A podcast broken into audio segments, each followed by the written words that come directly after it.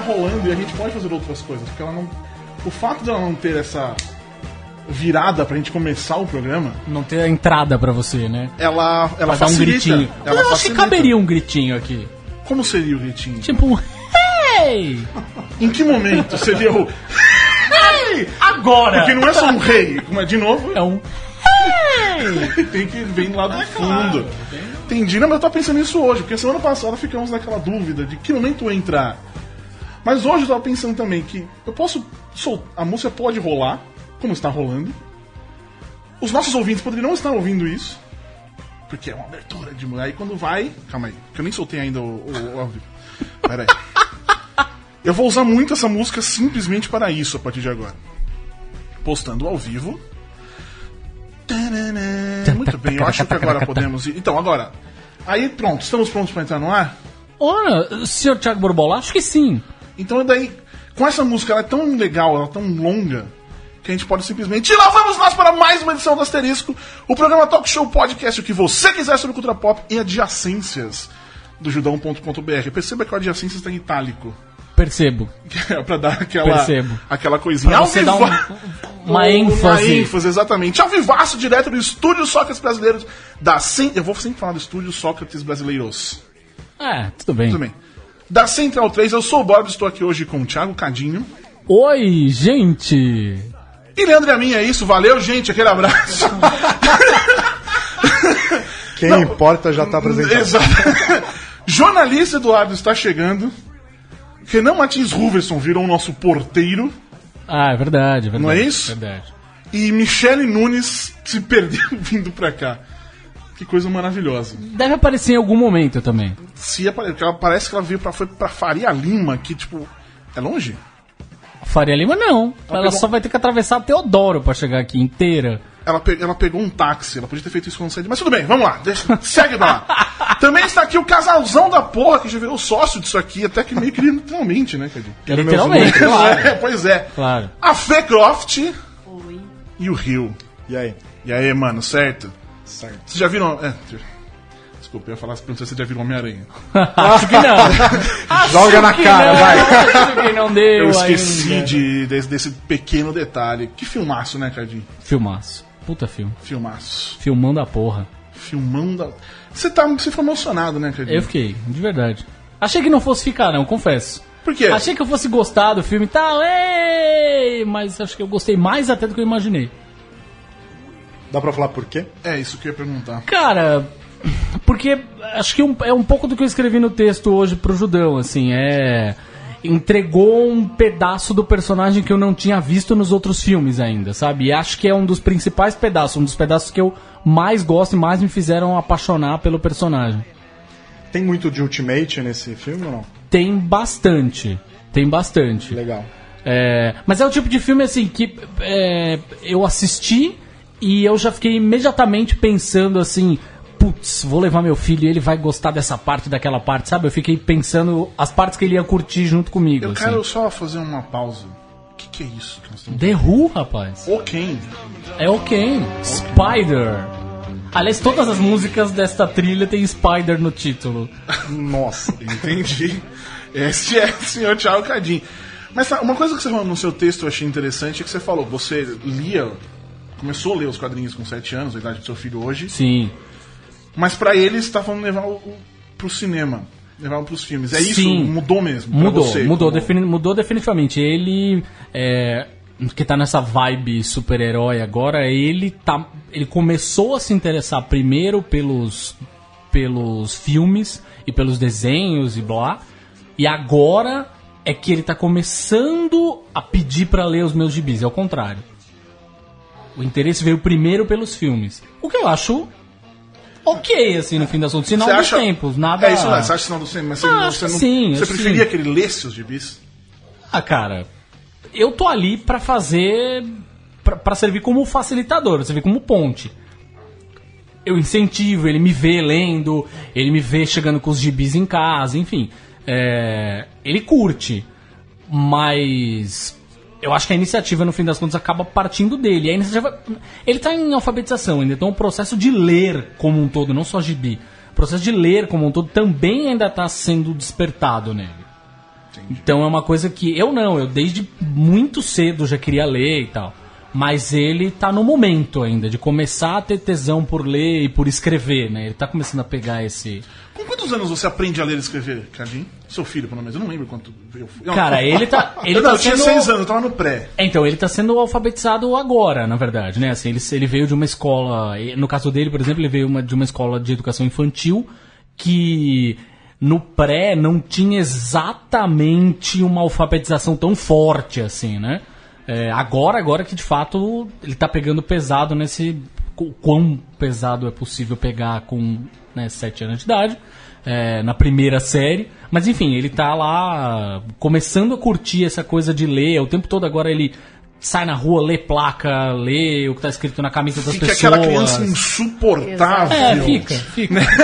Só que teve irmão mais novo, primo. Eu sou irmã mais velha de, de quatro irmãos, então meus irmãos eu aprendi, né? Você dá aquela. Ah, era difícil. É divertido. É, então, mas é Mas ele- semana, isso. Quando depois- você ouve a primeira vez, É, é ótimo. ele lê alguma coisa, nossa, que legal. Aí ele lê muito. Lê demais. Assim. Mas é É, interessante. mas é quem tá, quem tá do outro lado, né? da- dos, dos gibis e tudo mais, porque na nossa época, pelo menos, foi ao contrário, porque era muito mais difícil você ter acesso a, a vídeos, né, a filmes do que a quadrinhos. Sim. Eu, pelo- eu, por exemplo, tinha um tio que era fascinado, ele é até hoje, por história em quadrinho, né? E eu lembro que ele, a gente ia pra casa dele, ele mostrava os gibis pra gente, fazia a gente ler, então muito do, do que eu... É, é outra época, né? conheço. Eu É. cresci também com muito desenho da Marvel, né? Tipo, tinha aquele desenho do X-Men lá, do... Sim. Pô, entendeu? Tipo, a gente cresceu vendo isso de manhã também. É, é, X-Men pra mim aconteceu principalmente o desenho e depois as histórias em quadrinho e tudo mais. Que Então, tudo bem, é natural. é assim, eu normal, tenho uns, né? tenho uns. Eu já escutei uns brother falando assim, ah, que essa galera nunca vai crescer gostando de verdade desse negócio, porque começaram Ah. ao contrário. Que é o contrário, mano. Não tem ordem. Você começa como.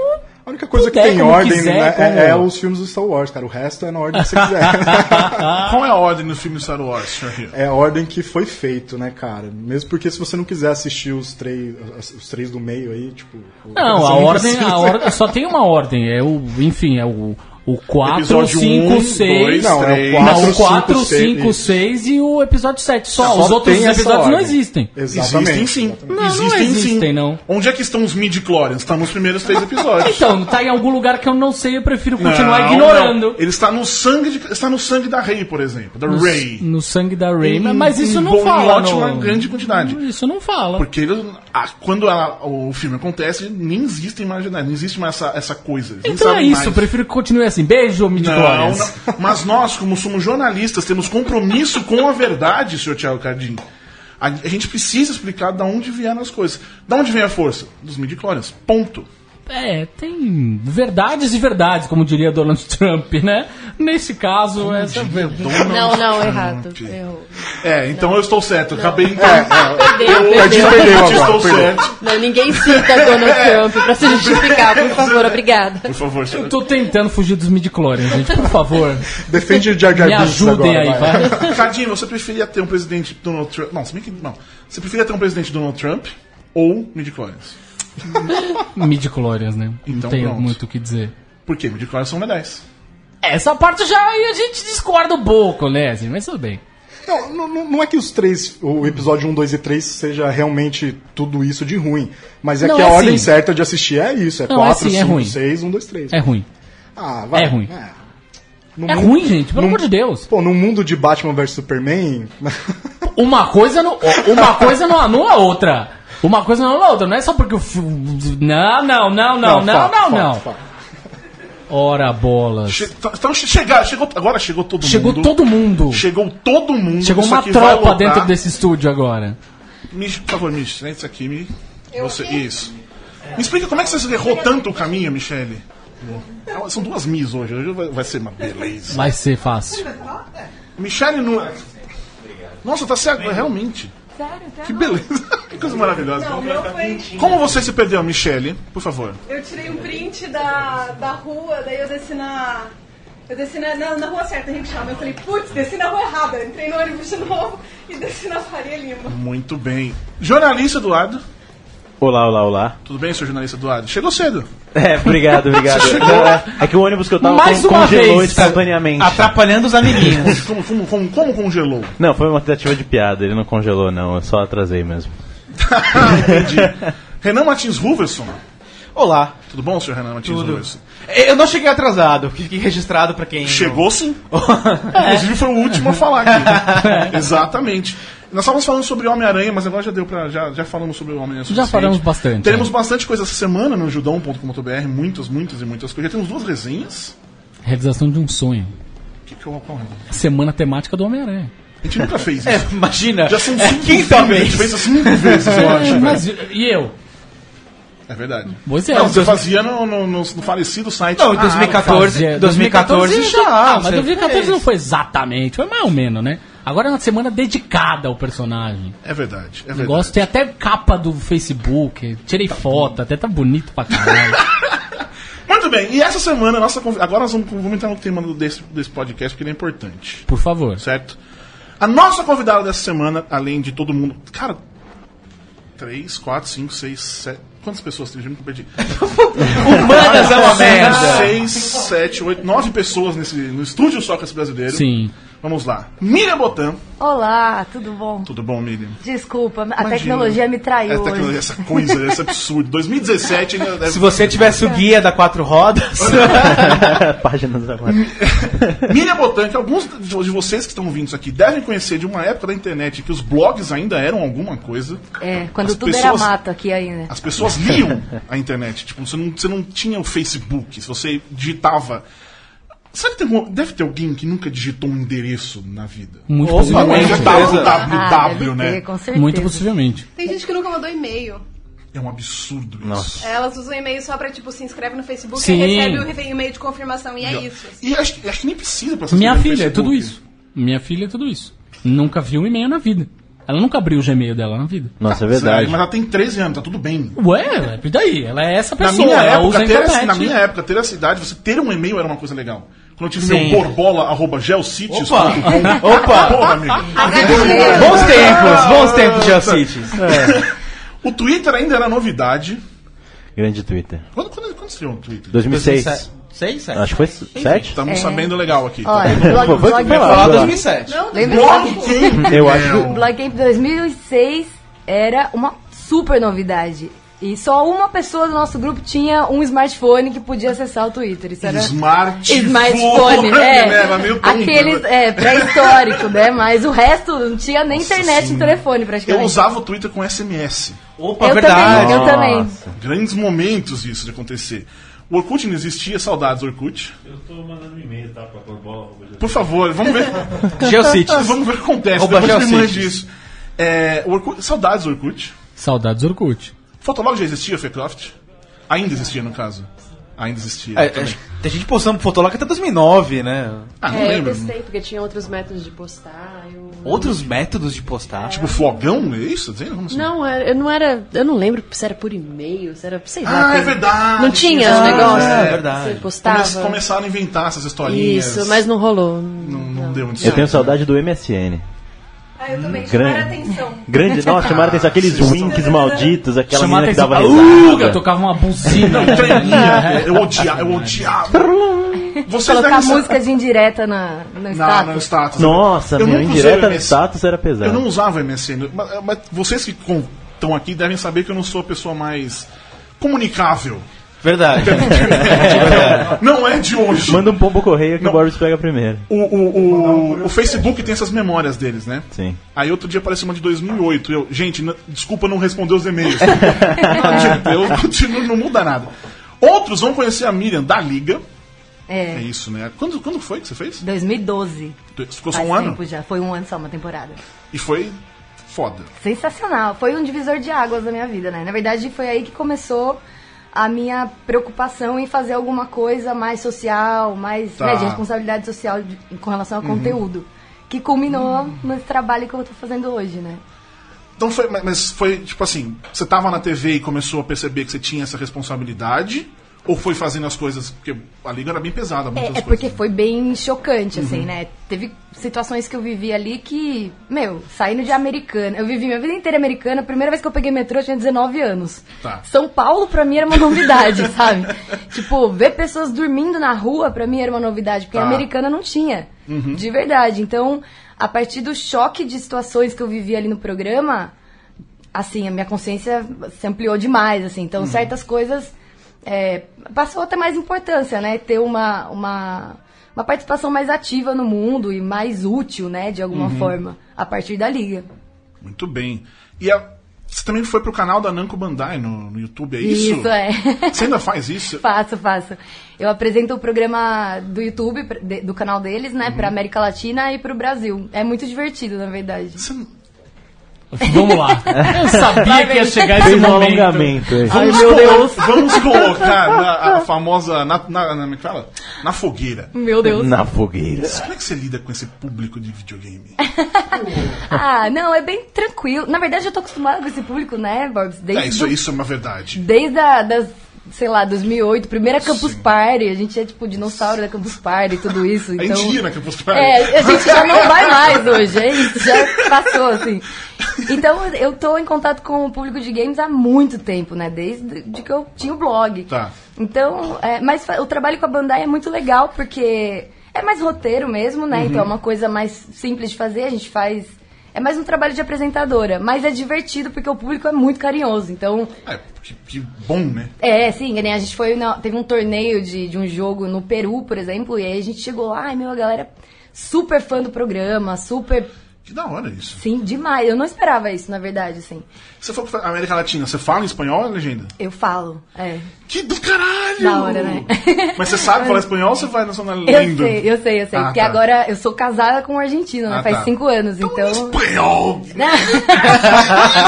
Cara, olha isso. Eu tive que aprender pra falar com a minha sogra, porque a primeira vez que eu fui visitar eles, a família dele lá, Uhum. eu tive uma crise de pânico, porque todo mundo falava comigo e eu não conseguia responder.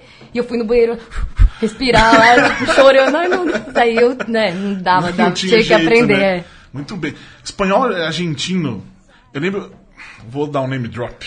Name vai drop. ser. Eu tava em Berlim com o Litos, aquele que veio aqui semana Sim. retrasada. Aí surgiu um argentino. Não sei da onde surgiu a gente. Eles surgem. Como eu falei, não, além disso, como eu falei, ele conhecia a gente aleatoriamente. Então surgiu uns argentinos em Berlim, que ele conhecia. Aí começou a chover. E a mina começou a falar que tava. Tá, é, não sei o que em espanhol, a chúvia. É. Não! Não é chúvia! Isso é eu falando errado. tá, cho tá chovendo? Não, cara! Tem que ter um lá. Tem ter Então, mas você sabe que isso é o que torna mais fácil, mais próximo pra gente o, o castelhano do que o espanhol é, centro-americano ou europeu. Porque Mas você fala. muito mais. É, mas fica mais fácil de falar, porque você fala chorar, você fala chúvia. É igual, é a mesma coisa. é. Eu não gosto disso. Eu, não- eu gosto que você possa falar cangrejo. Mas aí você pode falar também na Argentina. Mas você, você não vai falar cangrejo. Na na Argentina não, tem que ser um cangrejo. Cangrejo, sei lá. É, Também mais que- rápido, é mais rápido, então, é. tá vendo? É, não gosto do espanhol argentino. Que elitista. Eu sou elitista. Que elitista. Eu sou. Só Europa pra mim. Como é que disse o Lito? Latino parlante. Latino Ele parlante. mandou um latino É, parlante. O Bob ouve o cacejano ele fala assim: esse ainda não é o meu espanhol. Eu faço assim. Fique longe O seu, o seu espanhol tá em tom, né? Em tom. Eu fui entrevistar Antônio Bandeiras, Miriam. Hum, ai, meu Deus. Aí eu fui começar a entrevista. Eu, Que todas as entrevistas eu começo com então ou sou, ou seja, a, a língua que for. Porque eu sou muito ruim nisso, eu deveria mudar esse tipo de coisa, mas tudo bem. Aí eu mandei um então. Achando que eu Tipo, tava. tipo Coitacuela, né? Então, e ele não falou nada, ficou tranquilão ali. E o cangrejo, que eu gosto tanto dessa palavra, eu não lembrei na hora. Eu falei crab mesmo pra falar em inglês e não saiu. foi, foi muito triste. Mas enfim. Você tá- faz tudo isso na TV, e você falou desse seu trabalho aí, que eu acho muito foda, mas eu não sei explicar exatamente do que se trata. Ai, então... Você consegue explicar Consigo. facilmente, por favor, também, né? Eu tô não, não consigo também, eu faço tanto trabalho, tempo né? falando disso todo dia que. Então, é. Na verdade, né, tem essa história. Eu tive bulimia por 15 anos, né, Tá. Borbs? Que é uma coisa que, inclusive, eu nunca falei na internet desde 2006, que, é, que eu tinha o blog e tudo. Eu só vim falar agora, em 2015. Tá.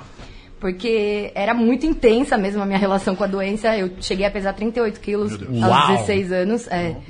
Fiquei bem doente. Naquela época, eu comecei a vomitar comida aos 13 anos. Tá. E aí, aos 16, que eu já tava bem doente, eu fiquei quase careca. Eu fiquei, assim, a- anêmica, a ponto de ser internada várias vezes. E aí, a partir disso, até os 26 anos, eu vivi uma vida de restrição e compulsão, que é o que muitas mulheres vivem, e às vezes vivem até os 60, 70 anos, Presente. toda. Então, não é? Que é uma coisa fácil, de- fácil, entre aspas, Sim. né, de levar. Mas assim, no caso da bulimia, é, é é mais difícil que você fique numa fase intensa de restrição, só restrição, porque ninguém aguenta. Quem aguenta isso são as meninas que morrem mesmo com 30 e poucos quilos. Tá. Mas são casos mais raros. O mais normal é que haja um descontrole, perda de controle total com a comida e depois purgação de algum jeito. No caso da bulimia é quando tem purgação. O que, que pode ser? Vomitar, ou fazer jejum no outro dia, ou fazer muito exercício, ou tomar laxante, tomar diurético, esse tipo de coisa. Então, faz quatro anos que eu tô em tratamento e agora que eu tô recuperada, e já faz 10 meses que eu não tenho compulsão, pela Tá. primeira vez desde os 13 anos de idade, eu tenho 30, né? Aí eu resolvi falar sobre isso na internet porque eu acho que não existe não existe uma força anti-transtornos alimentares na internet de forma alguma, mas existe muita gente que romantiza essa doença, incentiva essa doença e hoje em dia, inclusive disfarçado de saudável. Com a coisa do jejum intermitente, do low carb, não sei o que lá, tá sendo incentivada a restrição alimentar de forma muito irresponsável até por profissionais. Então, eu, né, como pessoa recuperada e como comunicadora, me senti na obrigação, e ainda mais com essa coisa da liga que eu falei que eu comecei a buscar mais uma responsabilidade social no meu conteúdo, eu achei que era hora de falar disso, né? Por isso o projeto chama Precisamos Falar. É um projeto que é um grupo no Facebook. São várias coisas. Então é isso que eu ia chegar. Vamos lá então. É, então, aí eu faço conteúdo é, pro Instagram, que eu acho. Eu escolhi o Instagram como plataforma porque é a plataforma, saiu a notícia agora recentemente, mais nociva pra saúde mental dos jovens, né?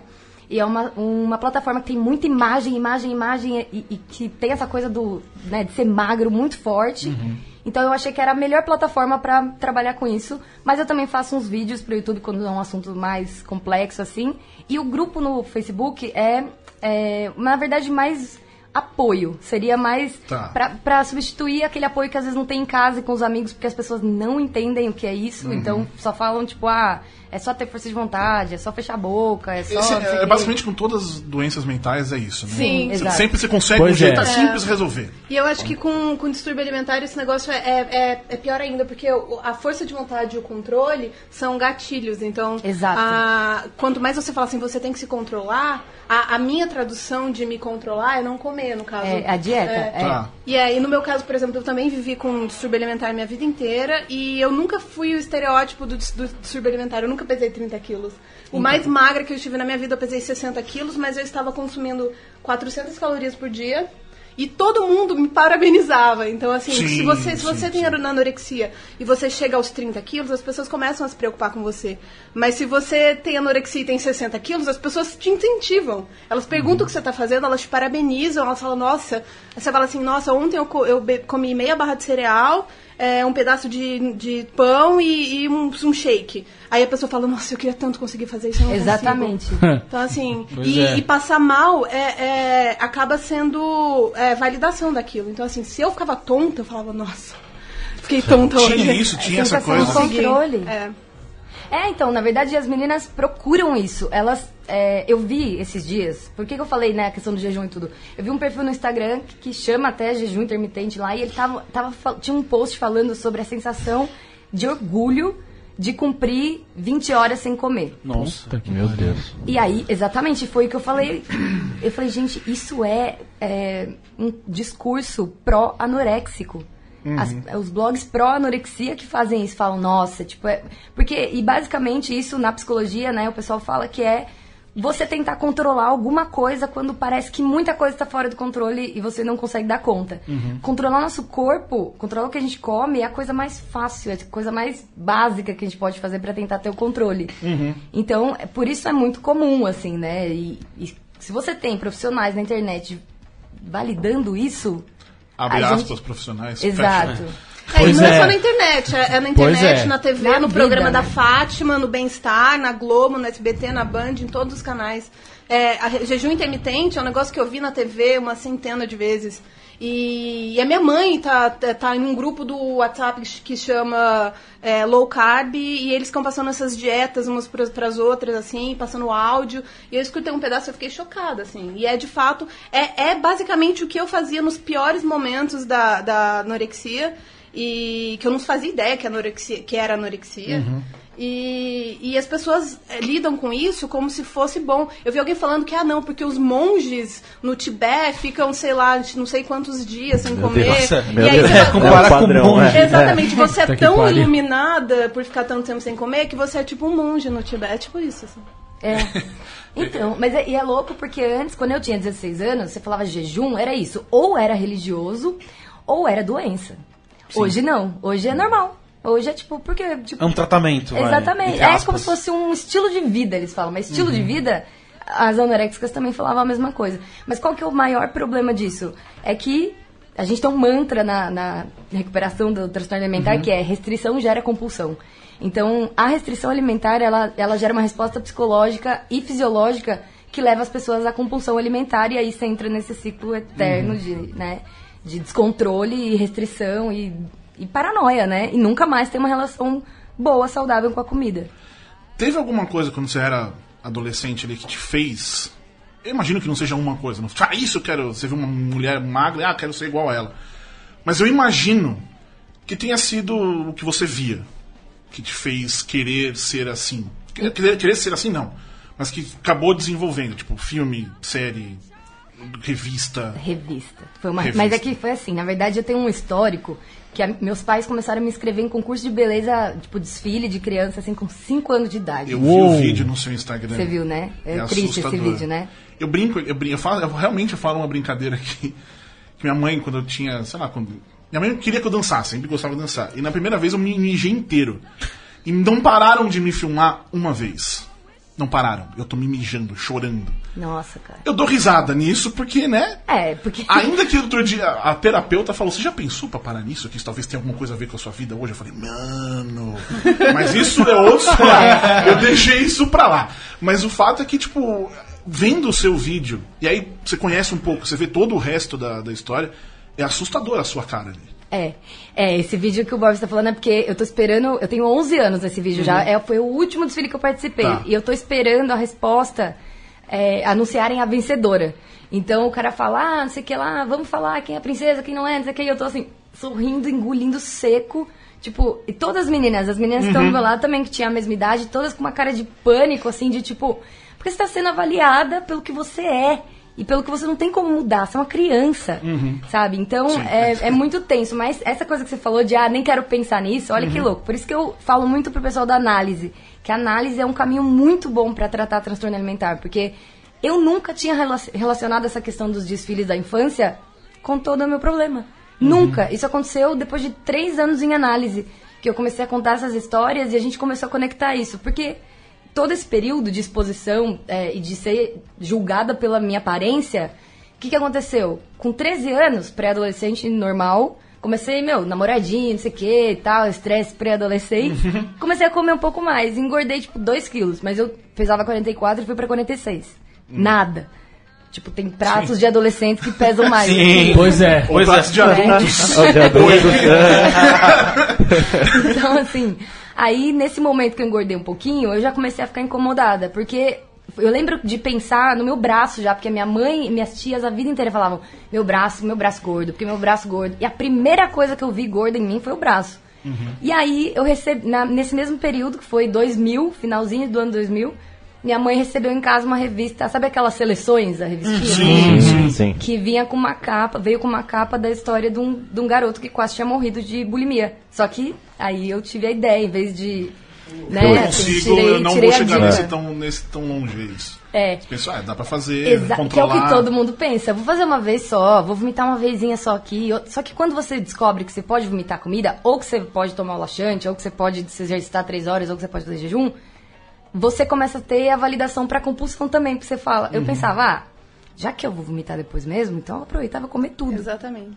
E aí minha vida virou Não, só e, isso. e essas matérias que falam de pessoas que têm distúrbio alimentar e que é, perderam não sei quantos quilos, fala assim, nossa, fulana tá internada no hospital com 31 quilos e ela emagreceu porque ela teve anorexia. E aí você fala assim, nossa, se ela chegou aos 31 quilos, eu posso chegar aos 50, não tem problema, entendeu? Eu paro É, aí. eu paro no meio do caminho, É, eu vou fazer o que ela fez, mas só até chegar onde eu, onde eu quero. Você, não, você nunca imagina que você vai ser pega num, num, num ciclo que vai te levar além daquilo. Então acaba sendo gatilho. Você vê aquela pessoa e fala assim, não, eu não vou, não, não vai ser tanto assim que eu vou É. fazer. E pra ela deu certo. Você fala assim, nossa, X dieta você perde 7 quilos. A menina que tava no hospital, ela perdeu 30 quilos. Qual que você vai tentar, entendeu? Não é. É. Você nunca pensa na, na parte da saúde. É, e posso falar, essa é uma preocupação que eu tenho com esse filme novo que vai estrear agora no Netflix, Qual? com a Lily. Como é nome Lily? Collins. Com a Lily Ah, Collins, sim. To the. Bone. To the Bone. To the Bone. É um. Com Keanu que- Reeves também, né? Isso, é um filme que vai falar sobre anorexia, vai contar a história dela sobre anorexia, mas quais são as. é, eu já tô vendo por aí algumas matérias é, falando sobre umas coisas tipo, ela emagreceu pra fazer o filme muito, né? E ela tá dando entrevistas falando que ela emagreceu de forma saudável. E eu tirei print aqui, olha. Lily Collins emagrece pra viver anoréxica e recebe elogios. Ah, Isso, eu lembro. é. Essa, essa manchete eu lembro de ter visto. É. E é muito perigoso ela falar que. Foi saudável, que né? foi saudável, porque é isso, dá essa impressão, olha, dá pra ficar desse jeito, mas não é um transtorno. Só que ela mesma disse que ela já foi anoréxica e se recuperou. E não existe, não existe dieta saudável pra quem já teve um transtorno alimentar. É uma luzinha que fica ali pra sempre piscando, que você tem que ficar alerta, porque a qualquer momento, se sua vida se destabilizar emocionalmente de alguma forma, você pode acabar se pegando nisso de novo, você É. pode perder o controle de A novo. primeira coisa que a minha terapeuta falou pra mim foi que eu tava proibida pro resto da minha vida de fazer dieta. Ela falou: dieta não existe na sua vida mais, assim. Contro- controlar comida não existe mais na sua vida. E é, um, e é um pensamento assustador, mas assim, foi o que me curou, inclusive, de engordar. Porque assim, eu, Sim. eu perdia peso e engordava o dobro. Perdia peso. E eu, a- o ciclo foi quebrado quando ela falou assim: você não vai mais fazer dieta. Exato. E é isso que é o mais difícil de falar para as pessoas, porque eu lá no meu perfil do Instagram eu tento falar isso de uma forma muito delicada, e muito, né, de boa, assim, às vezes até com humor pra porque é, é delicado, as pessoas não isso não passa pela cabeça de ninguém, tipo, as minhas amigas, a maioria delas, se tiverem dinheiro, elas vão por silicone, por que não colocaria? Sabe? Tá. Tá, tá, tá tão cristalizada na nossa cabeça essa ideia de, desse corpo aí, que não é. Nem é só magro, hein? Vale lembrar, porque tem que ser magro no lugar certo. Sim. Tipo, é magro na barriga, no braço, mas o peito tem que ser grande, a bunda tem que ser grande. Então, assim, é esse padrão mesmo aí. Então, tá tão cristalizada a nossa ideia desse padrão que é muito natural, assim. Então, as pessoas se ofendem quando eu falo, olha, você pode. Não, primeiro, elas não entendem. E às vezes elas se ofendem quando eu falo que você pode parar de fazer dieta e a comida não ser, a comida e o corpo, não serem mais as, as principais coisas na sua vida, na sua cabeça, todo dia. Então as pessoas atacam muito às vezes, quando, tipo, todo mundo acha, já chega aquele comentário, né? Ô, mas não precisa generalizar, né? Quê. Sim, é. Nem, Sempre nem, tem- to- nem toda dieta. Não é é sempre assim. No seu, no, no seu Instagram, você, pelo menos os últimos posts, não os últimos, mas você, em resumo, você tá sempre foto de biquíni, alguma coisa do tipo. Imagino eu, não forçando dobrinha, mas você não tá se, se deixando magra. É, Você não tá forçando. tô fazendo o contrário, né? Exatamente, você não tá encolhendo a barriga. Até você mostra como é a diferença de uma coisa e outra e tal. Você chegou nesse ponto, você se sente bem com o seu corpo a ponto de chegar, ó, é assim que funciona, ou você acha que isso também é uma, uma parte do processo de, de cura seu e, obviamente, de quem tá te vendo? Ó, isso é um processo bem difícil. Assim, ó, faz dois anos, eu lembro de ter visto o perfil de uma menina é, que chama é, Megan, é a Body Pose Panda, não sei se você já viu, alguém já Não, viu. não. Que ela é uma ativista, ela faz a mesma coisa que eu faço aqui, mas ela é inglesa. tá. E eu lembro de ter visto o perfil dela e pensado, meu, como ela consegue? Nada a ver. Mentira que ela aceita o corpo dela. Mentira. Que é o que as pessoas me falam hoje. Mas esse meu processo não envolveu o meu corpo. Esse que é o mais louco. Tá, tá. Porque foi assim, é, conforme eu fui conseguindo trazer mais coisas significativas pra minha vida, esse trabalho, ou até meu trabalho com a Bandai mesmo, porque eu tava, du- durante muito tempo, por causa do transtorno, eu fiquei desestabilizada financeiramente na profissão. Então, conforme as coisas foram se encaixando e minha vida foi ficando mais estável, meio que não tinha mais essa necessidade, sabe? Então, Tá. assim, ó, o que acontecia? Ah, hoje eu vou pra academia, hoje eu vou editar um vídeo. Ah, não, vou editar um vídeo, óbvio, mais importante. Eu vou fazer toda a minha comida aqui fitness ou eu vou escrever esse texto? Vou escrever o texto, é mais importante. Então foi nessa naturalidade, Tá. Uhum. durante todo o ano passado, que eu fui transformando esse pensamento. E aí eu comecei a ganhar um pouquinho de. Eu tava com 14% de gordura, eu tava seca. Tá. Seca. E assim, não comia nada de doce, comia. Eu até falava que eu comia, né? Porque eu tive uma fase, minha fase ortoréxica, porque isso, né, no meio do tratamento, é, é, eu me tornei ortoréxica. Eu mudei de. migrei de doença. E a ortorexia é a obsessão pelo saudável, pela comida saudável. tá. Que também é um transtorno ah, é psicológico alimentar, porque você não consegue comer uma pizza em paz. Né? Você só come couve, batata doce, frango, enfim. E aí, é, nesse momento que eu fui começando a ver que não me importava mais tanto, porque outras coisas estavam entrando no lugar, porque a terapia, eu estava focando mais na terapia mesmo, foi que eu comecei a mudar o discurso. E aí eu encontrei esse, esse movimento, que é o Body Positive, né, que, que tá bombando lá fora e não chegou aqui ainda, que é um pós-onda fitness, que é justamente as pessoas se rebelando contra a onda fitness e falando, cara, não é só isso que eu quero na minha vida, sabe? Você não vai me falar que eu sou uma pessoa pior porque eu não, entendeu? Não como cacau puro e não tenho um tanquinho. Então é uma coisa que, como sempre, né, começou lá fora e tá chegando aqui, mas é, então não passou pelo meu corpo. Por isso que eu digo Tá. que eu aceitar é um processo de todo dia você falar, olha, eu entendo que o meu corpo é muito mais do que um enfeite, né? Até tem uma frase muito bonita de um documentário que eu gostaria de indicar. Por favor. Tá na Netflix, maravilhoso, que chama Embrace. Embrace. Que é de uma mulher também que passou por todo esse processo e, e foi atrás de outras mulheres pra falar sobre aceitação. E ela fala uma frase muito linda que é: O meu corpo não é um enfeite, ele é um veículo para os meus sonhos. E É muito lindo, porque é isso. Caralho, Teu, tuas puta pernas- frase. Fudido, né? Muito lindo. Porque é tuas pernas que te levam onde você vai, tua voz, tua- teu corpo inteiro é o que te leva pela vida. Então você não pode. Uhum. Não é sobre tanto sobre amar o seu corpo, é sobre deixar de odiar o seu corpo. E deixar de se machucar e se atrapalhar tentando ter um corpo perfeito. E aí nessa história, deixa eu aproveitar aqui. Não sei se vocês que estão ouvindo já me viram pessoalmente. Ou nos vídeos do youtube.com.br Judão, ó. Olha Muito só. bem, muito bem, muito bem. Mandei Fez o bem. link, fez o link. Enfim, o, o fato é que eu sou gordo desde sempre, assim. Eu acho que só quando eu tinha uns 11, 12 anos que eu emagreci. Que fiz dieta, não sei. Eu queria ver essas fotos dessa época, porque eu nunca imaginei você magro. Pois é, mas não, não era magro, eu sempre fui grande. Eu, eu, de verdade eu tenho os tais dos ossos largos, então eu sempre fui grande, mas enfim, também basicamente sempre fui, fui gordo, eu sempre fiz, lidei bem com isso. Fazia piadinha, zoava, e tudo bem, gordo faz gordice, aquela coisa que, que né, se repete.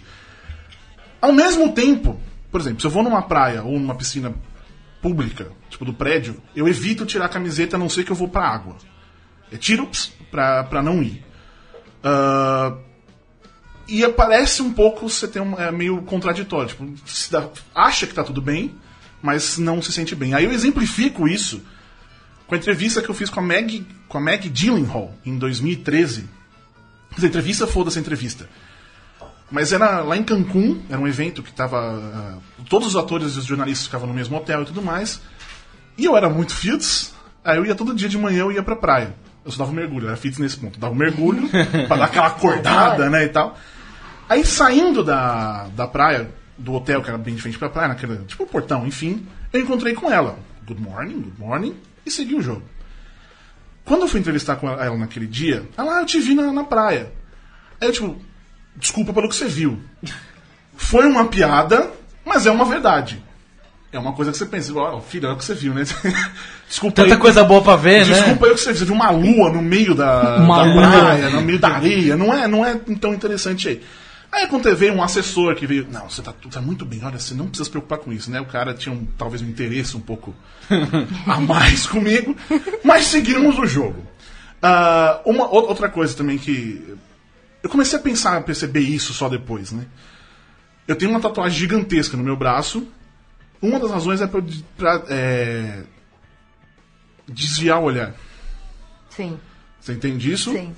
Mas eu acho que é muito natural tudo isso, sabe, Bob? Porque a gente vive numa sociedade que aponta tudo isso Então, mesmo. então, exatamente. É. Agora, agora chegou. Tava assistindo Baywatch.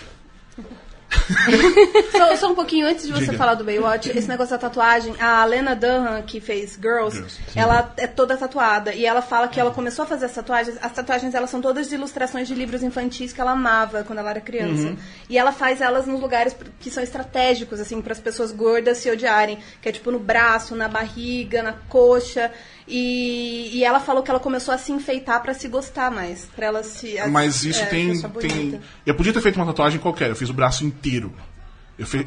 E não fi... e eu tem... quando eu fiz a tatuagem, eu não pensei, vou fazer uma agora, depois. Eu me programei pra fazer ela. Todas, todo mês eu fazer uma sessão. Eu podia ter feito uma sessão agora, depois arranjo dinheiro, faço outra e assim vai. Não. Eu me programei, eu fiquei um ano indo fazer o- a tatuagem. Todo mês eu tava indo lá fazer uma. E eram sessões de 10 horas. Assim. Ah, O problema é nem, nem esse, mas eu fiz questão de. Eu quero terminar isso rápido. E me senti. Me mudei muito mais. Me sinto bem melhor hoje, bem melhor, ou menos pior, enfim. Cara, não, pera, quero fazer um parênteses também. Já, já, rola? rola favor, por dá favor. tempo? Não, beleza.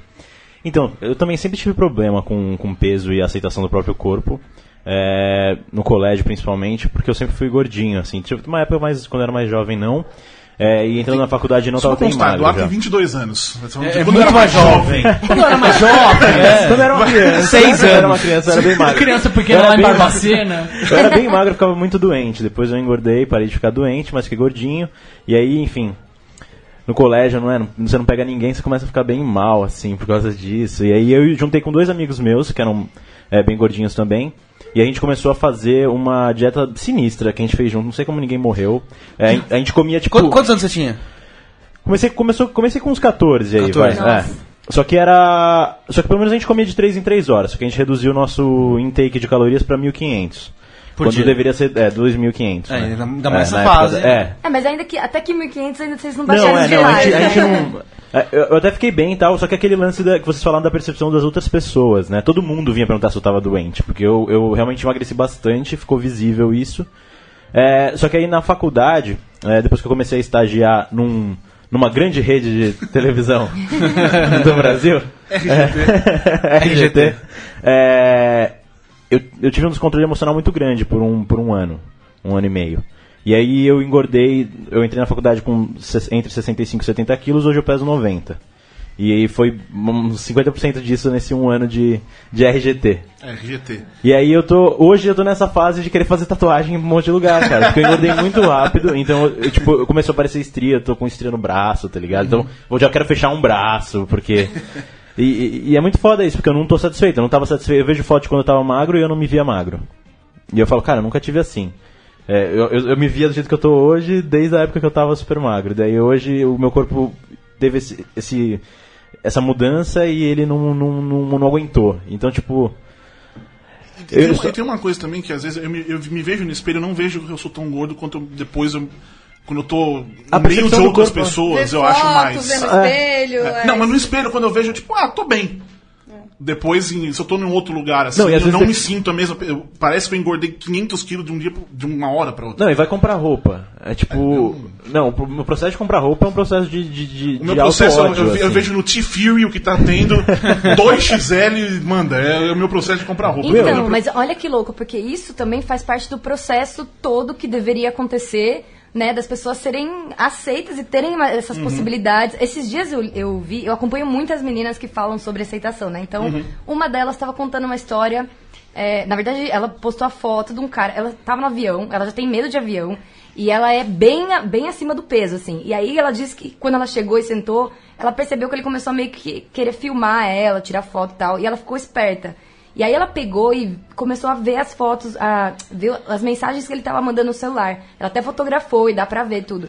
Que era ele falando com uma pessoa, tipo assim, nossa, chegou uma pessoa mó gorda aqui do meu lado, não sei o que e tal. E a, a pessoa falando assim, tomara que ela não tenha comido mexicano. Aí o cara respondia, ah, acho que ela comeu um mexicano inteiro. E aí ela, Nossa. ela confrontou esse cara e gravou ele falando que não, não, imagina, você tá, não, não sei o quê. Mas olha que loucura, ele tava ali do lado, filmando ela, escrevendo. Eu fico meio emocionada com Isso é uma coisa que eu sempre acho que verdade. estão fazendo. Quando eu tô chegando, ih, ó, ih, chegou o gordinho. Ih, fodeu, Ah, o é, gordo chegou. Isso... Mas enfim, o negócio do, do, do Baywatch. Tava assistindo o filme. ah, e eu não tenho problema nenhum em ver aquele monte de gente com corpo bonito. Sério, isso não me incomoda em nada. Mesmo. Não fico, tipo, poxa, eu queria ser igual. Eu não tenho esse problema. Mas, tem um gordinho no filme. E aí, me incomodou. Eu nunca tinha sentido isso, mas me incomodou demais o fato de ele ser a piada. Ele tem pinto. No filme, ele tem um pinto grande, então ele é. né? Ah, todo mundo. Uh, tem- né? Ele pega a CJ, que é, em resumo, a Pamela Anderson, ou seja, ele pega a mais gostosa do filme, que em teoria dá aliviada. Eu, eu acho que talvez tenha sido isso a cabeça dos caras que escreveram. Mas ele ainda é a piada. Ele ter, ele ter o pinto grande ou ele pegar a gostosa ainda é o punchline da piada. Tipo, ó, viu? Ele é gordinho, mas pegou a coisa. Claro. Ele é aloprado durante o filme, ele não consegue fazer nada, tudo mais. Ele é o, ele é o que dança ridículo. ah, sabe, outro, por exemplo, a. Tipo, o filme não precisa construir a piada em volta dele, porque ele já é. Não, mas- mas- a Por si só, Melissa né? McCarthy. Melissa McCarthy. Todos os filmes que ela faz, ela usa o fato dela ser gorda pra fazer a piada. Sim. Que até aí, vai lá também. Não- às vezes ela tá- não tem problema nenhum quanto a isso. Mas tá me incomodando ver que, co- como isso é o fato que acontece. Tipo, eu tava, eu tava pensando, o Philip Seymour Hoffman e o John Goodman são os únicos, acho que, tipo, foda-se que são gordos. Não, mas justiça se- seja feita no, No em, cinema. em Ghostbusters e é, a Não, espiã. Ghostbusters, sim, sim. São dois filmes Sim, muito sim. legais da Melissa Mas no McCarthy. que- geral, É, mas aí também é um lance do projeto que vai na mão dela, né? Mas eu acho que a Melissa. McCarthy, eu acho que a Melissa McCarthy ela é uma quebra de paradigma, assim, É. porque ela é muito mais dona da história do que qualquer outra pessoa. Ela, que ela, é ela tem se tornado cada vez mais. Não, e É. eu, tô- eu tô numa fase, assim, que, que eu, eu tenho é, me envolvido mais nesse, nesse tipo de assunto e eu não consigo mais. Tem aquele filme do The Rock que ele coloca. Eu não Sim, consigo, por sim. exemplo, Fat Suit. Fat Suit, que é aquele negócio que as Ah, pessoas é. se vestem de gorda na série Que é pra com ser Kevin Hart, piada. né, o- Que é tipo. Nossa, tem, tem tipo. Tem em Friends isso, tem em How I Met Your Mother isso, tem. é, é, se for citar séries, tem New Girl. Tem centenas de séries. E é um negócio que eu não, que eu não engulo mais. Se aparece, eu, eu, eu saio, eu tiro. É um negócio que, à, à medida que, que, as- que a inclusão tem, aconteci, tem, tem acontecido mais em Hollywood, assim, é, tá ficando mais e mais evidente que pessoas gordas não têm espaço. E eu- isso é um assunto muito importante, assim. É. E eu também, essa mudança, porque assim, olha que louco. Eu nunca fiquei muito acima do peso, nunca, né? Eu ficava de, do normal que você falou, né? De estar doente, mas tá normal pra baixo. Então, é, é isso. Eu tava doente quando eu tava com 38 quilos, mas pelo resto da minha vida, depois dos 16, todo mundo achava que eu tava super saudável e eu vomitava todo santo dia. Sabe? Tinha uma relação horrível com a comida. Então, é, hoje eu posto as fotos lá, que você- nem você falou. Eu sento lá e deixo, tipo, ó, fica a barriguinha assim, sei lá, tal. Só com isso acontecem duas coisas. Primeiro, as pessoas que chegam lá e falam: Ah, você não sabe o que é ser gorda, porque você não sabe o que é passar por isso, eu realmente não sei, mas mas. acho que o ponto não é esse. Não, mas o mais louco é que ao mesmo tempo que existem esses comentários, existem comentários falando como você tem coragem de postar uma foto assim. Tá é o- grávida? que é a última tá com foto, verme? né, do- É, Que, aliás, aquela foto é maravilhosa, a sua cara, aqueles xingamentos. Eu achei Plena, muito, né? ficou maravilhoso aquele tudo. muito pleno. É, aí, Eu, eu só queria fazer um, um, um apontamento assim, sem querer parecer que eu tô, tipo, brigando com você. Mas já não, brigando. imagina, eu já tô acostumada a falar disso já. Não, mas assim, é, eu, tem alguns termos que as pessoas usam, que as pessoas têm medo de usar, que eu acho que piora um pouco a situação para as pessoas que, que, por exemplo, é, são mais gordas que você. É, por exemplo, as pessoas têm medo de dizer gordo. Elas Sim, falam é maiorzinha, grandinha, gordinha, Ou falam Gordinho. gordinho. Gordinho. Ou- é. Outras coisas que eu detesto, é, é, outros termos que eu, que eu não gosto e que, tipo, às vezes eu, eu mesma uso porque não tem muito substituto, porque a gente nunca pensou nisso, que é acima do peso. Quando É, você fala acima só. do peso e você fala que é um peso normal, Qual você fala peso? que, É verdade. eu, eu, eu, eu sou normal, você não é normal, entendeu? É, outra coisa, é, a- além disso de acima do peso, normal, é o termo plus size, que eu. Eu, eu- eu abomino esse termo, mas assim, eu, eu escrevo sobre esse assunto bastante e eu às vezes não consigo achar um substituto, porque não existe. Quando você fala em plus size, e principalmente com os modelos plus size, entre aspas, que a gente tem hoje, você está colocando o normal muito abaixo do, entre aspas, normal, entendeu? Sim, sim, sim, do, sim. do- do- da média. Então, É, assim, o plus size é um, é um- digamos assim, o normal, o básico.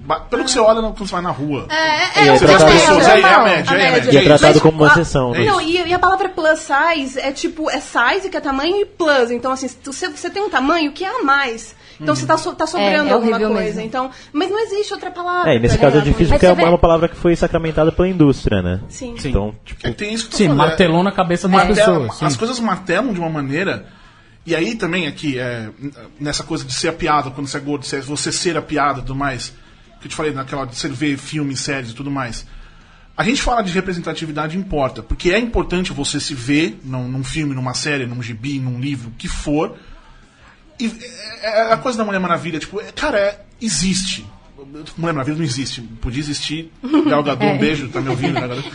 É, mas tem um, o lado contrário, não é o lado contrário, também mostra como a representatividade importa, mas do jeito, do jeito assim, contrário, que é quando você vê, você se vê na, na- no filme, etc., mas você está sendo ridicularizado. Sim, É. com Tem, tem uma coisa que, eu, que me incomoda muito, assim, e ao mesmo tempo é extremamente necessária, é, é essa, essa dicotomia que você vive, de metade das pessoas falarem, nossa, você não é gorda, você não tem direito de falar, e outra metade fala, nossa, você é gorda demais. Então, assim, ter uma pessoa que fala sobre aceitação corporal e essa pessoa ser você, é um negócio que não precisava existir, entendeu? É, Sim! Entendeu? sim, Por sim. exemplo, eu olhando pra você, eu devo ter o dobro do seu tamanho. E mesmo assim, as pessoas olham pra você aí na sua foto e falam que você é gorda, entendeu? Sim, exatamente. Sim, E sim, é sim, isso, sim, sim. assim, até a gente chegar no nível em que uma pessoa como eu vai tirar uma foto de biquíni no Instagram e não vai receber uma avalanche de ódio, que é o que eu recebo, tipo, na rua. Se eu saio na rua comendo, as pessoas chegam pra mim e falam pra mim, nossa, você tá comendo aí mesmo, sem certeza? Ah, pessoas estranhas, assim, na rua. Sim, não. Então, pra mim assim, também. Uma vez eu não sei onde eu tava, a mulher veio chegar e falar pra trocar pão por é, tapioca. Tipo, meu, eu não te conheço. Aleatoriamente, assim. Vai se Mentira, fuder. não acredito. Ela Sabia veio. que você pode Eu substituir sentado- pão por Eu tapioca? lembro, eu lembro, tá, era velório, era um velório. Nossa. velho. Eu, não era, eu tava lá só, enfim, Acompanhando. Eu tava longe. Não tem presunto nesse pão. Aí a, a mulher chegou, ah, pô, o que, que, que, que é? Eu falei, ah, é amigo do. Puta que pariu. Foi horrorosa essa. Desculpa, Foi horrorosa. Eu tive que. Aí eu falei, não, é só amigo e tal, tá, tá, não tenho nada a ver, tá lá, deixei lá. Dela, ah, então, você sabia que dá pra substituir pão por. por... É a, Bre- a Bela tapioca?" Gil, a Bela Mano, Gil chegou pra é. você na rua Não, e era uma tiazinha. A fada da cara. Bela Gil, né? Que aparece ali do Ela nada na sua vida ela sem falou, você procura- chamar. Ela me deu um. Procura não sei o que no, na internet que você vai ver. Joga no Google. Tem umas receitas legais. Eu, ah, pô, legal, obrigado. É, e tem uma coisa que eu acho que é extremamente insensível, que isso não acontece só com pessoas estranhas na rua, mas isso acontece o tempo inteiro no trabalho, é usar magra como elogio. Eu tinha Sim, uma, magra, uma pessoa, uh, tiro, é, berro, eu magra. tinha uma chefe que falava, gente, olha a Gisele, ah, que magra, e, tipo, É maravilhosa. como se fosse já uma É, coisa. E ela, uma vez ela falou assim, ah não, nossa, ai gente, pelo amor de Deus, eu, eu comi, a gente tava comendo no quilo, assim, e aí ela colocou, sei lá, alguma coisa que não seja salada no prato. E eu tava, tipo, com um prato de comida, de verdade, assim. E aí ela virou e falou assim, ai, nossa, justificando o que ela tava comendo, o durante o almoço inteiro. Aquilo foi me dando uma. Tipo, ai, gente, eu vou, vou comer isso aqui, mas nossa, hoje à tarde eu não vou lanchar. Vou hoje me eu vou matar na comer academia. Não sei o quê, não sei o quê, não sei o quê. E fui, foi me irritando. Aí, e isso foi re- recorrente, assim, teve um que ela falou, nossa, ai, eu tô, olha, eu sento e aparece uma dobra barriga, eu tô enorme de gordo, eu preciso emagrecer 3 quilos. Eu virei pra ela e falei assim, não se preocupe, você não vai virar eu. Eu sei que esse é o pior pesadelo ser eu. Mas você não vai virar. Mesmo se você não perder essa barriguinha, as pessoas ainda vão saber que você é magra. Então você não precisa ficar repetindo o tempo inteiro que o seu pior pesadelo é ser eu, entendeu?Ela ficou um mês sem falar nada. Depois voltou porque, essas, porque Sim, as pessoas não. Sempre volta. Mas, Mas é a mesma galera que e, e hoje, por exemplo, é, você já tava falando da galera da, da geração Whey, batata doce, a porra toda, é a galera que chama o dia da, entre aspas, liberdade de comer o que quer de dia do lixo. Exato. Porra, mano, dia termo do é lixo, mano. É comida, velho. Esse termo, inclusive- Dia do lixo? Inclusive, ele é bizarro porque ele causa uma coisa real, ali, psicológica, que você, automaticamente, quando você chama de lixo, você imagina que você, você vai inconscientemente achar que você não pode comer aquilo, é lixo. Pois Como é. você vai comer lixo? Então aí você já cria esse negócio da, da restrição só com o inconsciente, que é uma coisa que você nem tá pensando direito. E esse- essa coisa que você estava falando é muito louco, porque o que eu vivo lá, eu vivo diariamente, esse- eu, vou, eu piso em ovos. Porque eu quero falar de transtorno alimentar, porque eu vivi 15 anos trans, transtorno alimentar e quase morri. Mas aí entra nessa coisa de tipo, mas você não é gorda. Como, entendeu? Então eu tenho que falar, eu, eu defendo, assim, eu fa- quero falar mal de gordofobia, eu quero falar tudo que tem que ser dito. Porque faz parte, ainda que eu não seja gorda, faz parte. É nessa construção que a gente vai quebrando as coisas embaixo. E isso vai até além da questão da gordura em si, porque é, tem a ver com juventude, por exemplo. Não é, não é só gorda que você não pode ser, você não pode ser velha também. Quando você começa a envelhecer, Sim. é uma Com coisa, certeza. é uma coisa que você perde valor social. A mulher, o homem não. Ah, sim, sim. A gente vê, tem um monte de galã de 60 anos, daí as mulheres quando chegam É. 35 já não pode mais ser mocinha, sabe? Então, assim, é uma coisa que tá deixando todo mundo enlouquecida, porque você, você viu, eu não sei se você viu o que eu coloquei no Instagram esses dias, a, Courtney Cox. a isso. Exato. Sim, que Eu vi da- também. Que ela tava toda deformada lá, com a cara deformada, cheia de botox, e aí deixou de dissolver tudo e Uhum. voltou a ser ela de verdade, né? E que é mais ou menos o que aconteceu com a Meg Ryan também, que Sim. é, tipo, meu, que acabou até saindo das telas, ela acabou virando diretora porque não fazia mais nenhum trabalho, porque ela não é ela mais. Uhum. Poderia ser uma senhora bonita, fazendo papéis E, e isso, da idade isso dela. de como afeta as mulheres e os homens de maneira diferente é muito engraçado, porque o, o depoimento de vocês dois é um negócio que eu fiquei me, me enxergando nele.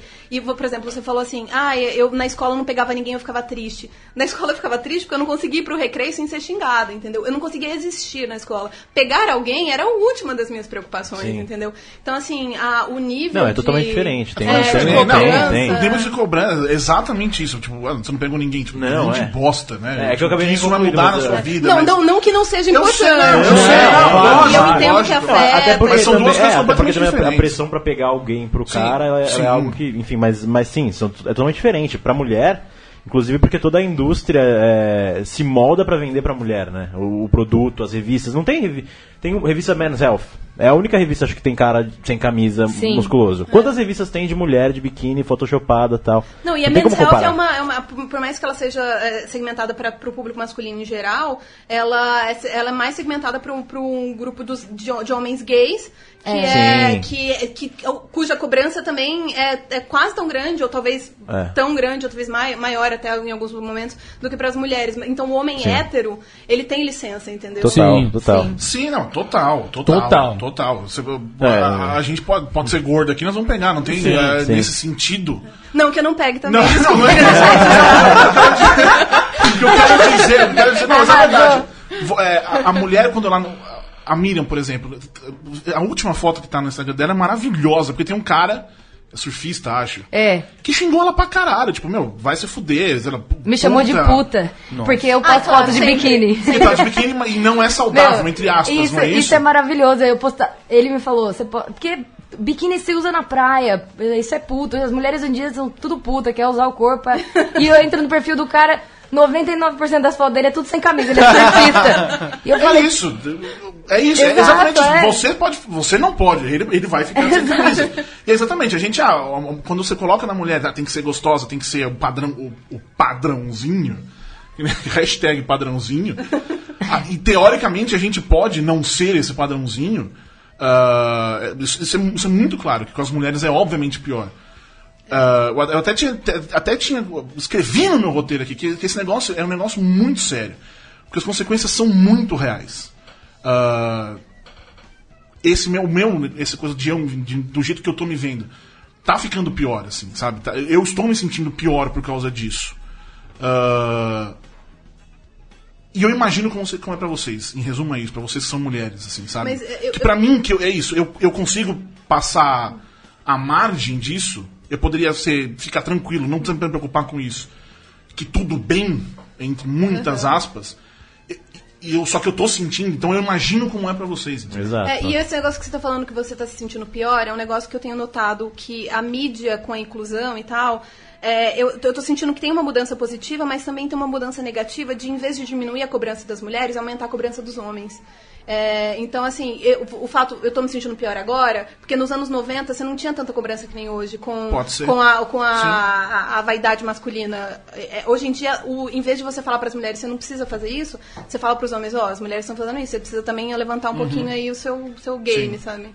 É. É, um É, sim. agora, agora vai ser o momento esquerdão, mas é porque faz dinheiro, né? É verdade. Ah, Ah, mas isso é uma indústria ali, isso é uma indústria É porque faz dinheiro, é. E é Claro. por A isso que eu galera tá que- se ligando nisso agora. E é por isso que eu acho importante a, a ideia de eu fazer esse programa aqui é justamente para falar disso, para ter gente falando sobre isso que assim, o Du nem imaginava, mas enfim, é, pra- pra- pra- eu- o que eu acho importante falar assim, é, você, pelo menos você- o que você faz com o seu grupo, imagino que seja isso, é um monte de gente que tá se, se segurando numa outra, tipo, meu, tá foda, calma aí, É, vamos lá, calma. ver- É, basicamente é pra pedir calma, porque o processo é, muito lento. Então. Então. assim, a gente tem que discutir todos esses detalhes do tipo, comercial de absorvente. É sempre uma pessoa, uma mulher branca, magra, de roupa branca, feliz, andando de bike de roupa branca. Velho, não é, é.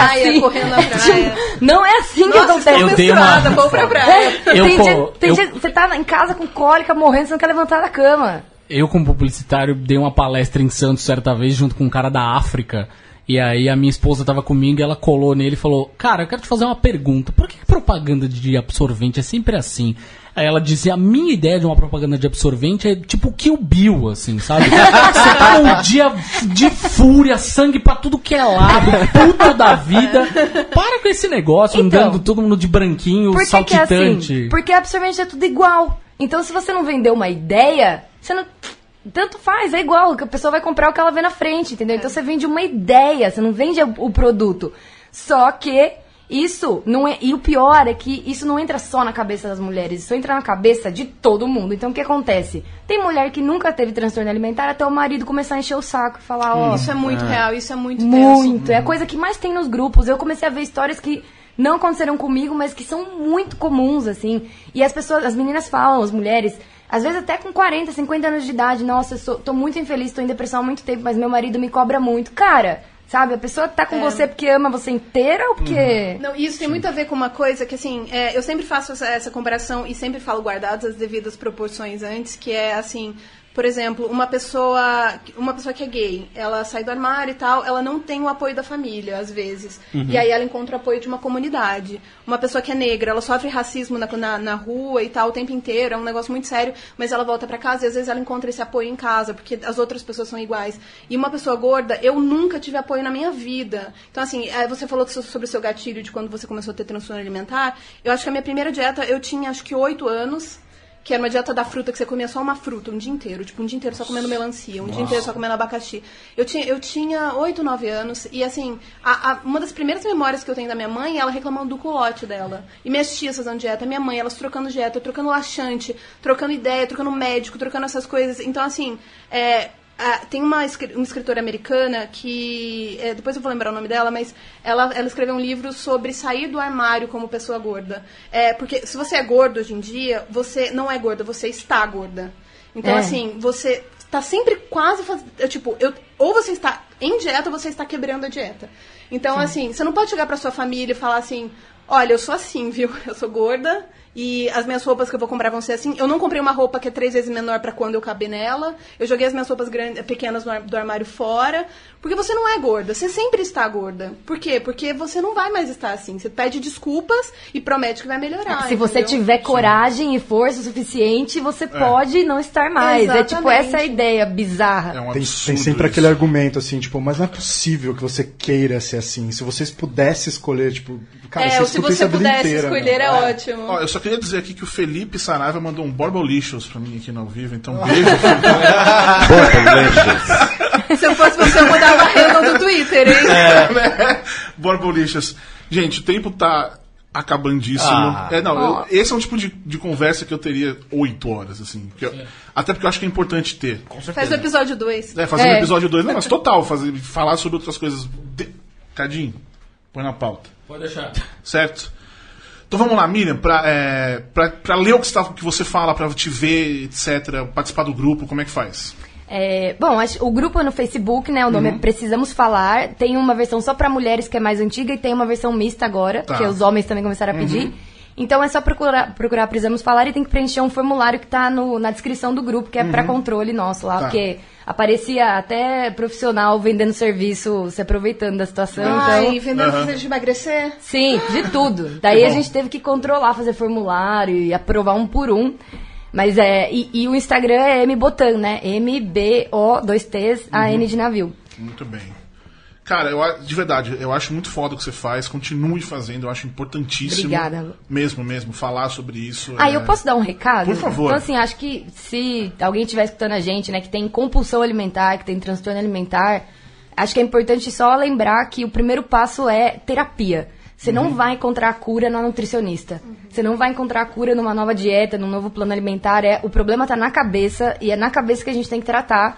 E também lembrar que as recaídas vão fazer parte do processo, porque muita gente desiste, tipo, ah, eu vou definir, agora eu vou me curar, eu vou ficar um mês sem vomitar. Aí vomita daqui uma semana e fala, ah, eu sou um fracasso. Não. A, ter- a- a recaída vai acontecer, faz parte, então levanta no outro dia, segue em frente e cabeça, terapia. E você que tá ouvindo e tem qualquer coisa na cabeça, você acha um problema, também terapia serve, não só se tem É, transtorno alimentar, é exatamente. importante pra caralho. Certo, gente, meus queridos amiguinhos, valeu por, por isso aí. Semana que vem estamos de volta com alguém. Alguém. Alguém.